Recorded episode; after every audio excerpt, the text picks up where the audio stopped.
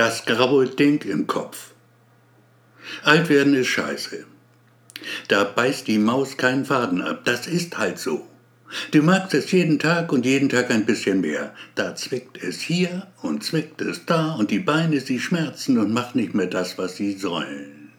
Dir ist, als hättest du Blei in den Füßen, Beton in den Waden. 100 Meter. Mehr schaffst du nicht am Stück. 100 Meter, dann ist Sense. Du denkst dir Sachen aus, um das zu verbergen. Die Leute nicht merken zu lassen, wie es steht, mit dir Kraft zu sammeln für die nächste Etappe. Bleibst stehen, putzt deine Brille, putzt und putzt, obwohl es zu putzen nicht wirklich was gibt. Spiegelblank sind die Gläser auch so. Spiegelblank sind sie immer. Ein, zwei Minuten verstreichen so, dann geht es wieder, bis es halt wieder nicht mehr geht. Da treibt dich der Schmerz, dieser hässliche Schmerz, der nicht wirklich ein Schmerz ist, zu einem Schaufenster hin, wo du verharrst so dann. Du schaust dir Dinge an, die zehnmal bestimmt du schon gesehen hast, ohne dass sie ein Deut, ein Deut nur interessanter wurden für dich. Oder ja, vielleicht auch steuerst mutig gleich die nächste Kreuzung du an, in der Hoffnung, die Ampel zeigt ihr rotes Auge dir. Das rote, nicht das grüne. Manchmal glückt es dir. Eine Pause schenkt dir die Ampel dann 20 Sekunden lang besser als gar nichts. Alt werden ist Scheiße hoch drei. Das merkst du da oben im Kopf, merkst du das, da wo das Hirn sitzt. Das manchmal ganz plötzlich leer ist, absolut leer ist und dann wieder übervoll, so dass du denkst, gleich fliegt dir die ganze Scheiße um die Ohren. Namen, Daten, Personen, Gesichter. Was war wann, mit wem und wo, weshalb ist geschehen, was geschah irgendwann. Alles gerät durcheinander kein Verlass mehr auf den Kopf. Das graue Ding darin, grau mit einem kleinen Schuss rosa, es spielt mit dir. Da, wo du lebst, lebst du schon lange. Hast tausende Menschen getroffen in all den Jahren. Ein paar hundert, ganz sicher auch kennengelernt. Ein paar Dutzend allenfalls sind Teil deines Lebens geworden. Eine überschaubare Menge. Doch fällt es dir zunehmend schwerer, den Gesichtern, so du sie denn vor Augen hast, die passenden Namen zuzuordnen. Das graue Ding verschweigt sie dir. Es kommt vor, dass du morgens aufwachst und nicht weißt, was für ein Tag heute ist. Nicht weiter schlimm, gewiss nicht, sowas passiert nun mal, passiert auch Leuten, die jünger sind als du. Nur übel halt, wenn du beim Supermarkt dann vor verschlossenen Türen stehst, weil eben Sonntag ist.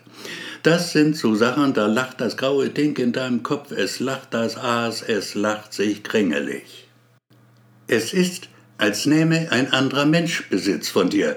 Er kauft sich täglich eine Zeitung, ganz so, wie auch du es machst. Nur liest er sie nicht, legt das Blatt geschlossen auf das vom Tag zuvor, darunter ein Stapel, dessen Umfang wächst.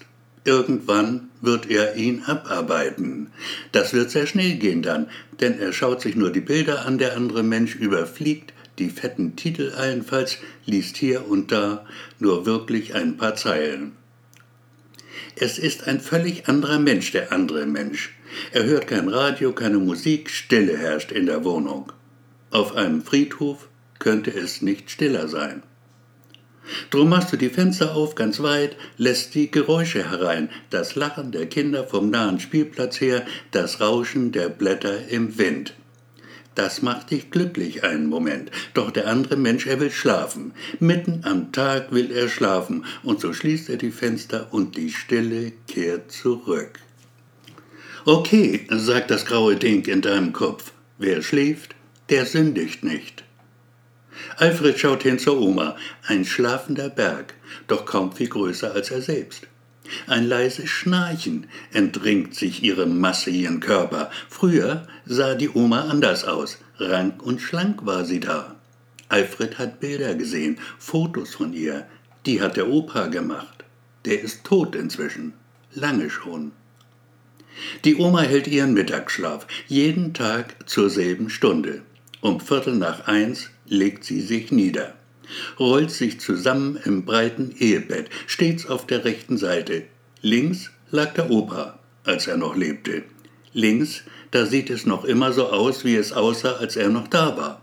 Das große, bauchige, schneeweiße Kissen, das Deckbett exakt zurückgeschlagen, fast so, als sei er nicht wirklich für immer gegangen. Alfred liebt die Oma. Sie kann sehr lustig sein, erzählt Geschichten, die ihn zum Lachen bringen. Verrückte Geschichten. Du lügst, sagt er dann manchmal. Ja, sagt sie dann oft. Stimmt, das war gelogen. Und dann lachen sie beide, lachen, dass ihnen die Tränen kommen. Vergangenheit, denn die Oma hat sich geändert. Langsam, doch spürbar. Eine andere ist sie geworden. Keine Geschichten mehr, keine lustigen. Vom Tod redet sie oft, vom Sterben, immerzu vom Sterben. Da, jetzt wacht sie auf, schaut hin zu ihm, überrascht offenbar, doch sichtlich erfreut, ihn zu sehen. Fast täglich kommt er auf ein Stündchen vorbei, hat einen eigenen Schlüssel. Auch sein Bruder hat einen und die Mama natürlich, falls der Oma mal was passiert. Markus, mein Junge. Alfred, Oma. Ich heiße Alfred. Markus ist der andere. Mein Bruder ist das. Aber sicher, das weiß ich doch. Entschuldige, Alfred, es tut mir leid. Mein Kopf ist schuld, dieses Ding da drin, dieses graue Ding, das alte Gehirn einer alten Frau. Es bringt alles durcheinander. Verzeihst du mir, Markus? Klar doch, Oma, schon verziehen, vergeben und vergessen, ist doch alles kein Problem. Nicht wirklich jedenfalls. Ob Alfred oder Markus, scheißegal. Tatsächlich weißt du, wer ich bin und das allein ist wichtig. Aber sag mir lieber, wie geht es dir heute? Wie ist das Befinden? Albert gibt sich alle Mühe, der Oma ein Lächeln ins Gesicht zu zaubern, ein kleines Lächeln nur. Doch was er erntet sind, er kann es verstehen, obwohl es ihn traurig macht, ein bisschen schon, sind Übellaunigkeit und Gram. Wie es mir geht, fragst du? Nun ja, es ging mir wahrhaftig schon besser. Die Beine schmerzen, das Herz macht Sperenzchen. Das Leben, es macht einfach keinen Spaß mehr. Es wird Zeit, dass ich gehe. Der Opa wartet schon auf mich. Der Junge schluckt.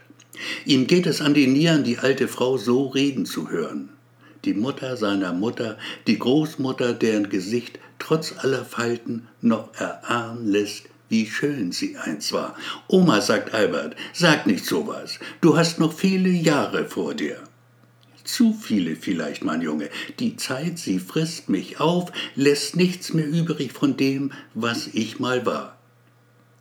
Sag, was machst du mit Opas Kissen, Albert? Das Kissen? Oh, ich halte es nur, es ist so weich, das Kissen. Leg es weg, Albert, sei so lieb. Es ist Opas Kissen. Natürlich, Oma, schau, da liegt es wieder. Und jetzt noch mal drüber streichen, Albert. Bitte, ganz glatt muss es sein, ganz glatt. Der Junge macht, wie ihm geheißen, streicht es glatt, das Kissen. Und er denkt, heute nicht, nein, morgen vielleicht.